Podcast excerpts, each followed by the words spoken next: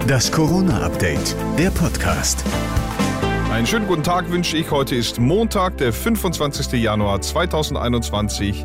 Hier ist eine neue Folge des Corona-Updates, Stand etwa 14 Uhr. Europa fürchtet sich vor dem Ansturm der Corona-Mutanten. Kanzleramtschef Helge Braun geht davon aus, dass die aktuell grassierende Mutation aus Großbritannien in absehbarer Zeit die dominante Form des Virus werden wird.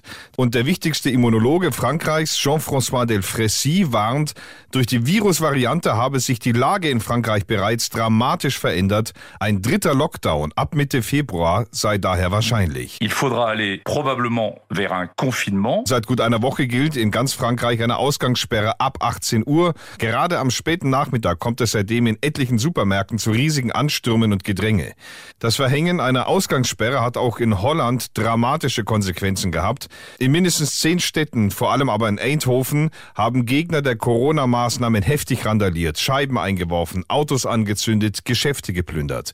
Die Polizei sprach von den schlimmsten Krawallen in 40 Jahren. Ministerpräsident Mark Rutte verurteilte die Ausschreitungen, das habe nichts mit Protest zu tun. Het heeft niets te maken met protesteren. Das sei kriminelle Gewalt und werde auch so geahndet. Het is eh, crimineel geweld en dat zullen we ook als zodanig behandelen. Die Sperrstunde in Holland gilt von 21 Uhr bis 4.30 Uhr.